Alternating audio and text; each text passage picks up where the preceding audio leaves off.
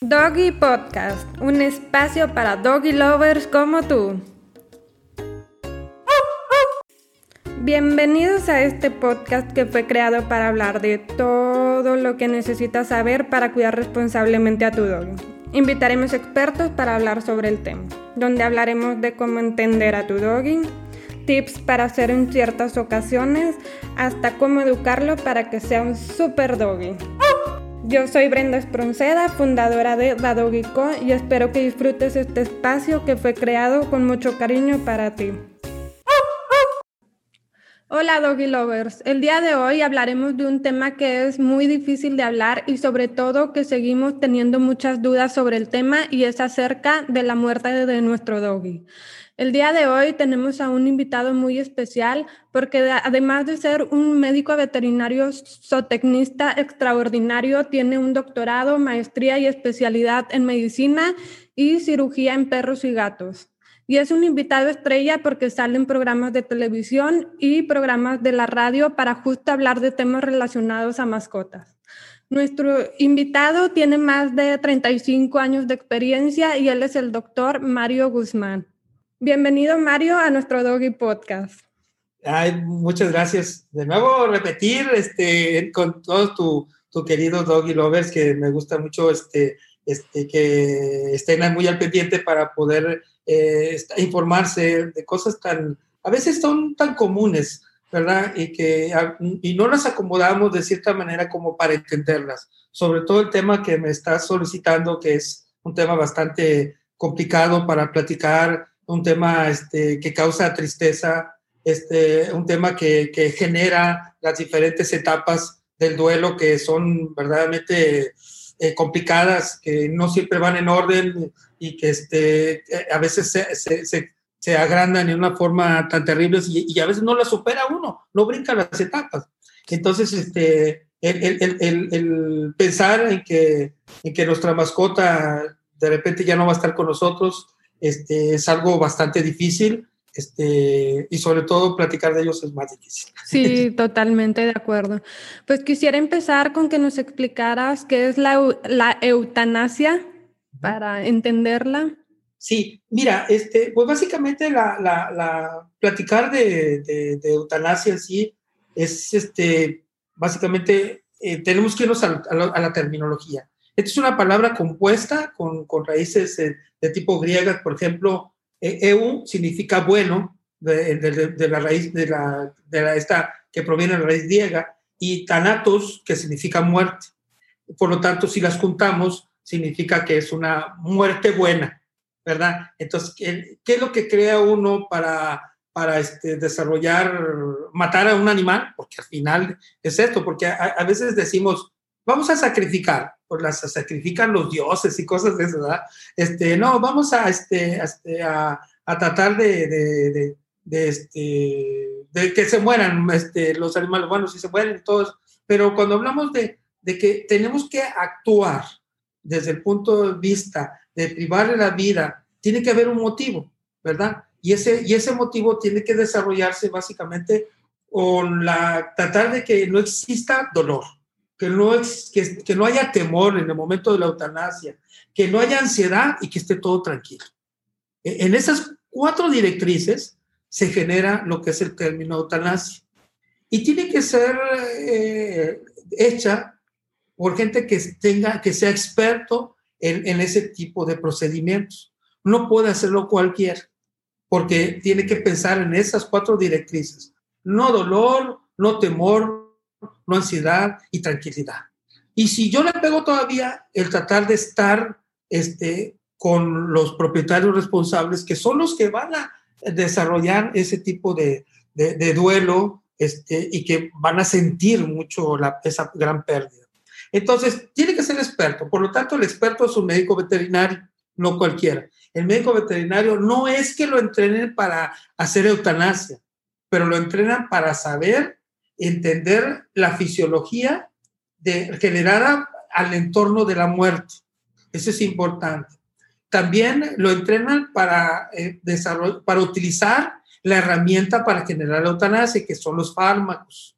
Y también para hacer el procedimiento, la habilidad en el procedimiento de cómo hacer esa eutanasia.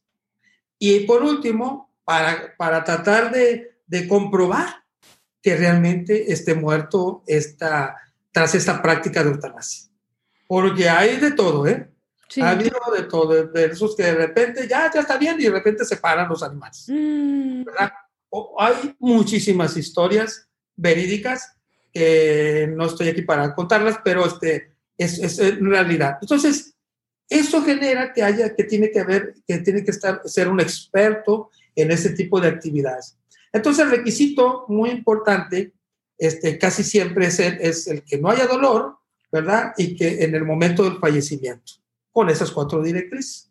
Este, pues eso es básicamente este, lo, lo, lo, lo que estoy generando.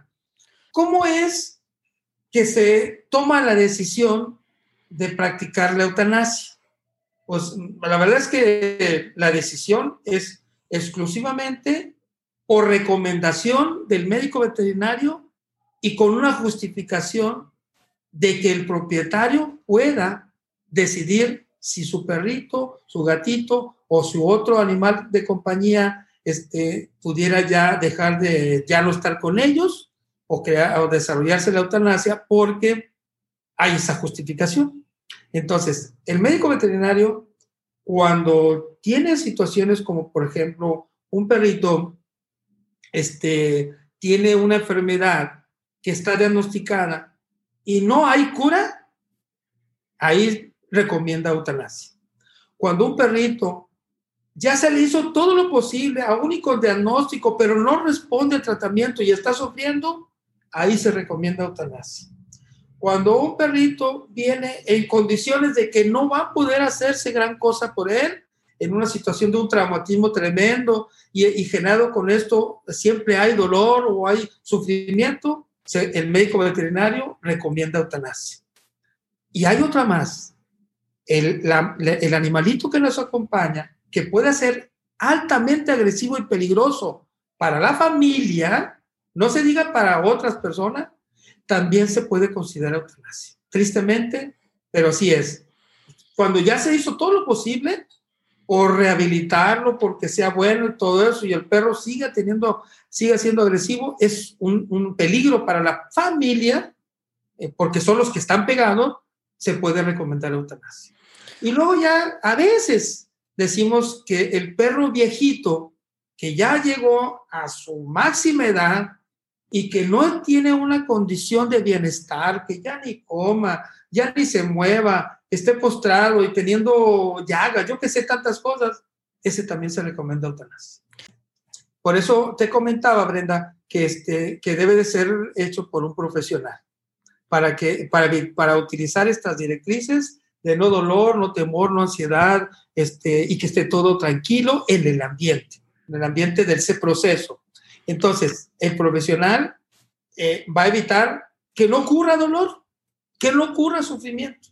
Entonces, hay protocolos de eutanasia bien establecidos, pero que van a haber un cambio dependiendo de, este, del paciente que tengamos enfrente.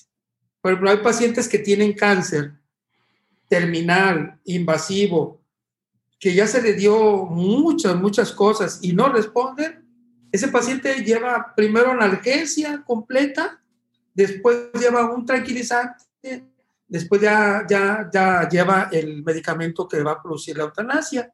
Tiene que ser rápida, así de rápida, y que no cause sufrimiento. ¿Cómo es el proceso? ¿Ellos sienten como relajación y luego ya se quedan dormidos? ¿O cómo es ese efecto de la eutanasia para ellos? Mira, eso también está muy bien estudiado.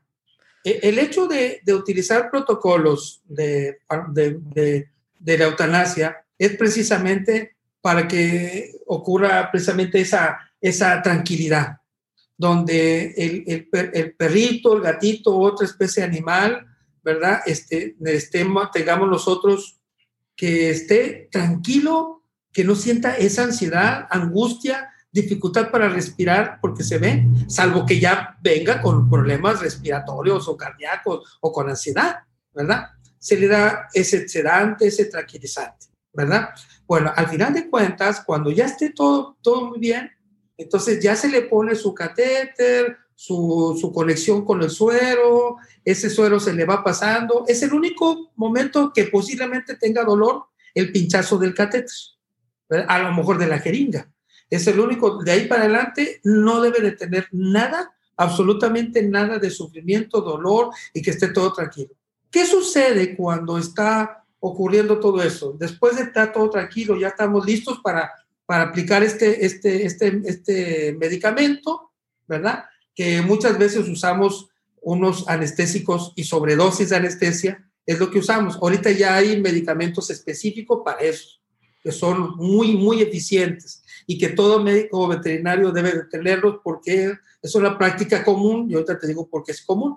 Este, entonces, resulta que en el momento que, que ya se le vaya a aplicar la eutanasia con este medicamento, ahí ya se le pregunta al propietario si ya están listos para poder ejercer la eutanasia, porque todo lo demás se puede revertir, los tranquilizantes, sedantes y, y todo se puede revertir, pero una vez que le estemos aplicando el medicamento, eso ya no tiene reversa.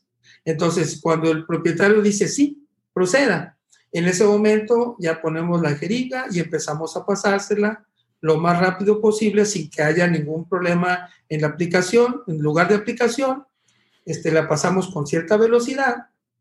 Nosotros nos cuidamos mucho porque son medicamentos bastante fuertes, fuertes con guantes, doble guantes, gogles y cosas de esas para que no vaya de repente salpicar o alguna cosa de eso, ¿verdad? Entonces se lo vamos pasando y estamos con una, una herramienta de, de, mucho apego para el médico, tanto veterinario como médico persona, que es el fonoidoscopio o el estetoscopio, ¿verdad? Este estetoscopio estamos constantemente poniéndolo en el corazón y nosotros vemos la muerte más tranquila, detectamos, escuchamos la muerte más tranquila con estos nuevos fármacos. Es increíble cómo nosotros decimos, ya tiene un paro respiratorio, pero lo que siempre está funcionando, así Brenda y a todos tus doggy lovers, siempre está funcionando, desde que se juntan las dos células de la mamá y el papá en el útero, y que el primer órgano que se forma es el corazón. Y el corazón empieza a palpitar cuando da vida y termina de palpitar cuando se muere. Entonces, en ese momento, cuando nosotros estamos con el estetoscopio, escuchando el corazón que hace Bluetooth, Bluetooth, Bluetooth, Bluetooth, Bluetooth y Bluetooth y ya no se oye nada, en ese momento decimos el corazón ya se paró y esta vida nos tocó ayudarla a que esté en el cielo de las mascotas. Ay, Mario, ya voy a empezar a llorar aquí. Qué bonito, qué bonitas palabras. ¿Y qué nos podrías decir a todos los que vayan a pasar a lo mejor por este momento para hacer antes, durante y después de este proceso? Sí, definitivamente este, siempre va a ocurrir este, las diferentes etapas del duelo. De hecho, Brenda, en la Facultad de Psicología hay una especialidad, o creo que es una licenciatura de tanatología. Este, yo no sé qué tanto estudian, porque esto es tan sencillo como, para, como decir, este, este, hay etapas de duelo y toda la gente las va, las, va, las va a sentir en un determinado momento. Sin embargo, hay especialistas en eso. Y ahorita, en este, en este proceso que estamos viviendo tan tremendo que es la pandemia, ¿cuántas muertes hay? ¿Y cuánta gente tiene necesidad de que haya alguien profesional este, apoyándolos en esta pérdida, esta gran pérdida? Entonces, las mascotas, los, nuestros animales de compañía, los doggies, están con nosotros, acompañándolos, la verdad, dándonos todo el amor, desinteresadamente, sin reclamando, escuchándolos todas las veces y sin ni siquiera discutirnos cualquier cosa, es nuestro acompañante, es parte de la familia. Es bien difícil, pero bastante difícil eh, pensar que esa mascota va a morir en algún momento. Y es cuando el médico veterinario tiene la oportunidad de decirles, nosotros en nuestra vida vamos a tener varias mascotas. Y aunque nunca vamos a estar preparados para esta pérdida, nunca, tenemos que ser fuertes y, volver a, levantarlos cuando perdemos un ser querido como un perro, un gato, un pez o otra especie de animales. Pero tenemos que, levantarnos porque la, la, etapa de vida es menor que la de nosotros. A veces es al revés, ¿verdad? pero definitivamente ellos viven menos que nosotros. Viven aceleradamente. Un cachorrito de talla gigante crece muchas veces en menos de una semana. En un mes está enorme. Yo tengo un Terranova y es un monstruo y creció y creció y creció y creció y creció. Y, este, y ahora este, decimos, este es el, el, el, el, gran cariño y amor que tenemos, pues es un perro bien amoroso, este, juguetón y travieso, vean también.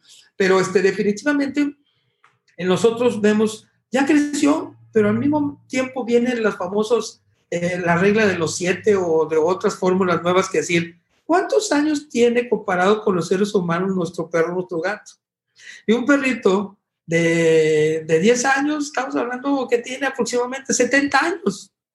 Y nosotros eh, tenemos 15 años con, de edad y ellos tienen ya 70 años. Imagínate. crecen bastante rápido. y, este, y se hacen viejitos muy rápido. Y ahorita tenemos mascotas que la esperanza de vida es muy alta. Yo tengo una perrita que va a cumplir 18 años. No ve, no, este, no huele, camina mal, come muy bien, no escucha. Bueno, sin embargo, la queremos tanto y, y claro que le vamos a pensar el día que yo la tengo que eutanasiar. Claro. Si no es que se muere antes, este, yo digo que es eterna, es eternista, en nuestra pánfila. Este, pues resulta que, este, que, que no, no nos vamos a preparar ¿verdad? para eso.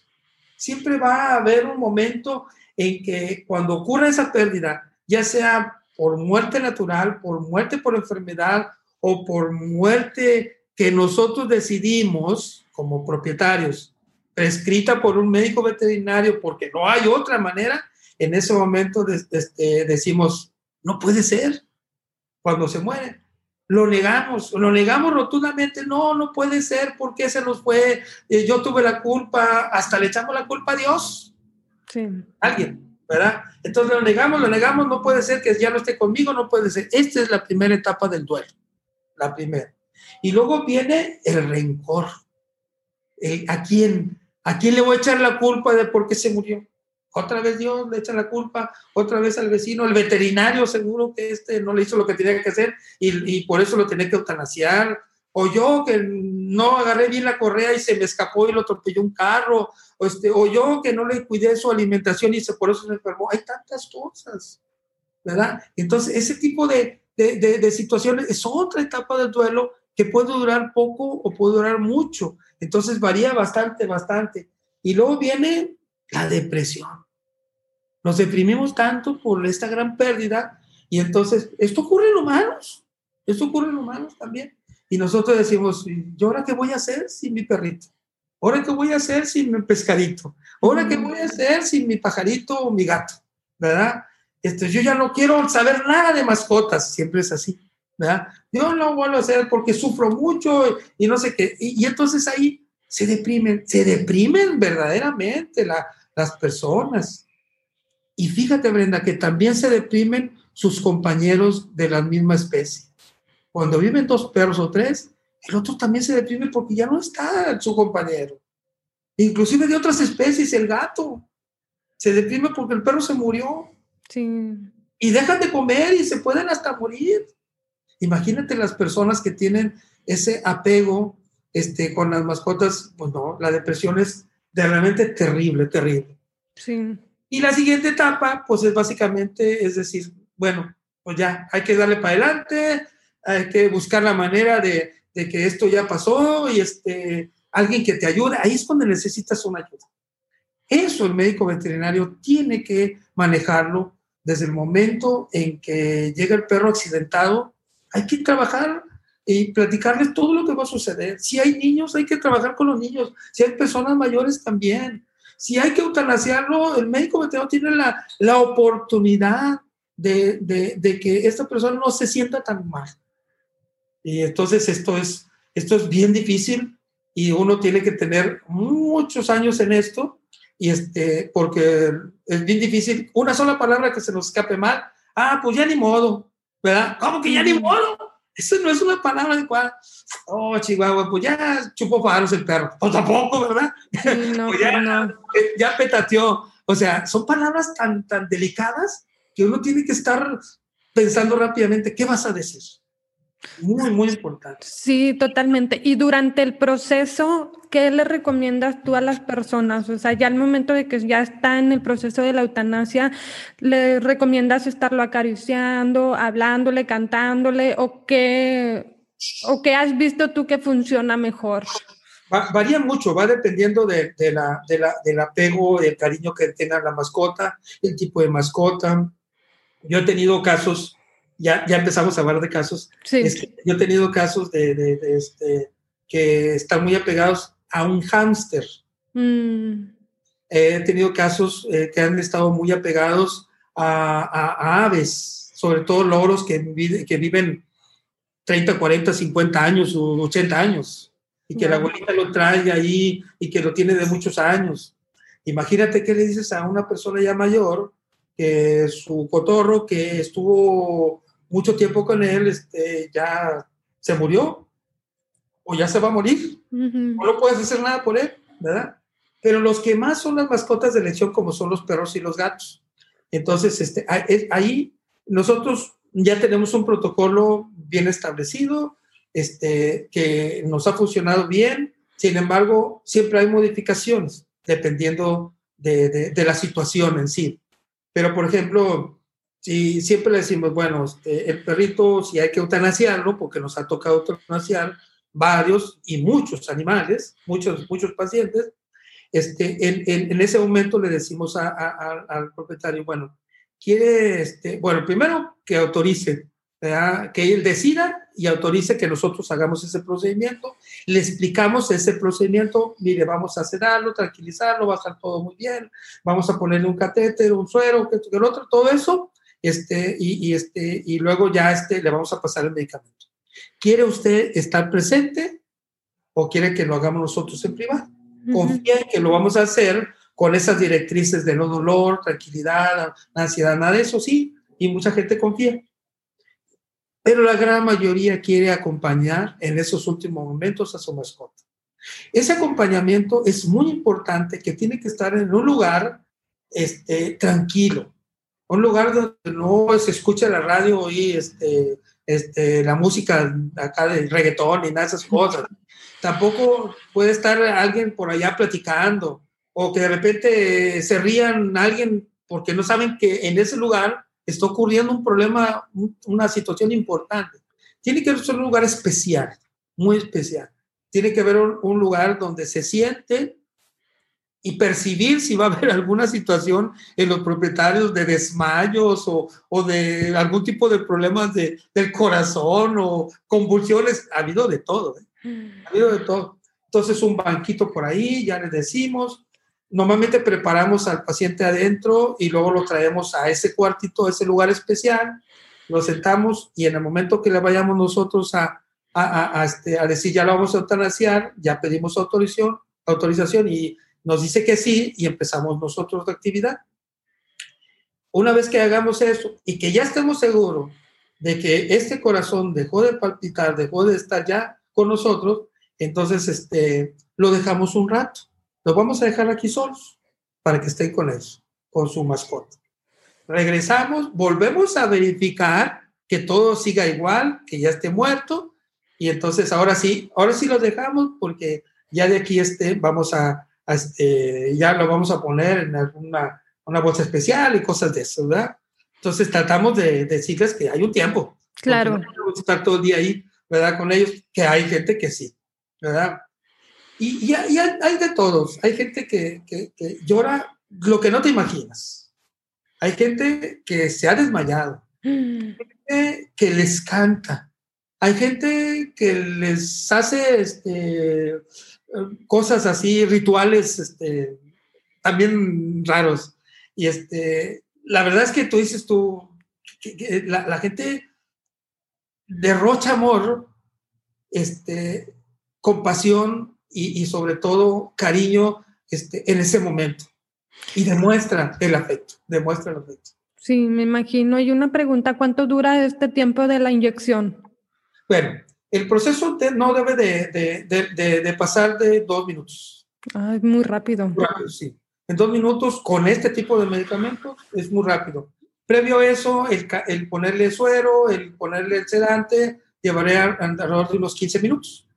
15 minutos. Por eso, el, el, el estar 15 minutos enfrente del propietario es un poquito como que ansioso, complicado, porque está ahí, este, si el perro se mueve, si le duele, llora, el dueño va a decir que este, este, algo está sucediendo, por eso se hace aparte. Vamos a prepararlo. Y el prepararlo es ponerle el tranquilizante intramuscular. Una vez que ya se tranquiliza, ya todo lo demás está sin, sin dolor y sin nada. Está tranquilo. Bueno, hacemos todo el proceso, ya lo traemos. Y ya lo traemos a ese lugar especial. Órale, muchísimas gracias por, por darnos toda esta información. Y por último, ¿qué les puedes decir a las personas que están pasando por este momento o que próximamente vayan a pasar por este momento? Híjole, pues yo quisiera que no pasara nunca y que fueran eternos nuestras mascotas porque nos dan, como te digo, nos dan todo sin pedir nada a cambio. Todo sin pedir nada a cambio. Sin embargo, lo sabemos claramente que, que ellos este, viven viven menos que nosotros y que se enferman, este, que sufren, que llegan a ser viejitos, este, y que llega a, hay situaciones donde que no podemos, no podemos hacer mucho por ellos. En nuestros países latinoamericanos, donde la tecnología este, está un poco limitada, los recursos económicos a veces están limitados, este, muchas de las veces la falta de recursos económicos pudiera buscar la manera de, justificar una eutanasia. Tristemente, pero pudiera ser así. De hecho, ha sido con nosotros en algunas ocasiones. No tiene para pagar y el perro necesita mucho dinero para estabilizarlo, no para aliviarlo, para estabilizarlo y saber qué es lo que tiene. Entonces termina uno con eutanasia. Es muy triste, pero sí es. Entonces, eh, tiene que pensar en que la información ya, se, ya está, que este tipo de comunicación, uno, aunque no esté preparado, uno tiene que ser fuerte para brincar las diferentes etapas del duelo y seguir la vida con otra mascota en el tiempo que sea adecuado, ¿verdad? Es importante pensar en que los niños tienen diferentes etapas de comprensión de acuerdo a la edad. Por ejemplo, en los primeros de dos a cuatro años, los niños no van a entender qué es la vida, qué es la muerte. Pero cuando ya empiezan a tener cinco o seis años, este, hay que buscar las palabras adecuadas y no decirles, Diosito se lo va a llevar, este, se lo va a llevar tu tío, nada, es, la muerte. Hay que hacerla porque deben ir preparándose. Cuando ya tienen alrededor de nueve años, once años, ellos ya saben de qué se trata. Y es cuando tienen que brincar las diferentes etapas porque no se queden en, en la parte de la negación, el rencor, la depresión. Nada de eso, porque después van a tener problemas serios cuando sean adultos y se los van a pasar a sus hijos. Ese tipo de problemas de que no, es que yo a mí me mataron un perrito, un veterinario, y, este, y, y, a lo mejor no, no, no, se supo que tenía que eutanasiarse, pero ya se quedó con un veterinario, lo mató y ya, ya no quiere saber nada de perros, y sus hijos tampoco. Y así es. O sea, fíjate nada más cómo está la situación. Por eso los padres, junto con los médicos veterinarios, deben de informar perfectamente bien qué está sucediendo y qué va a suceder. Y que esto es parte de la vida. Lo que sí tenemos asegurados a todo tu querido público es la muerte. Dice, ¿cuánto tiempo tienes de vida? Pues la vida la tengo la que sea. ¿Y de muerte? Pues una. vida tengo una sola y se murió y se acabó. Sí, totalmente. que tomar en cuenta. Pues qué lindo, Mario. Muchísimas gracias. Gracias por tan bonitas palabras y por explicarnos todo de una forma muy bonita y por informarnos de este tema. Yo aún no he pasado por este duelo, sin embargo, te agradezco porque ahora me siento pues más informada sobre el asunto.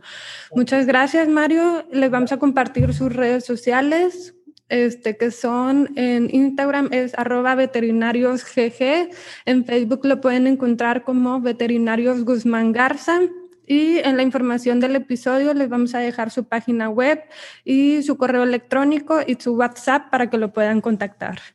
un abrazo a todos, un abrazo a todos tus, tus doggy lovers y, y síganse cuidando mucho, por favor, sigan las indicaciones de, de todas las, las, este, sector salud, este, por favor, queremos abrazarnos ya muy pronto todos. Claro que sí, Mario, muchísimas gracias. Te mando un abrazo virtual y a ustedes muchísimas gracias por escucharnos. Nos vemos en el siguiente capítulo. Hasta luego.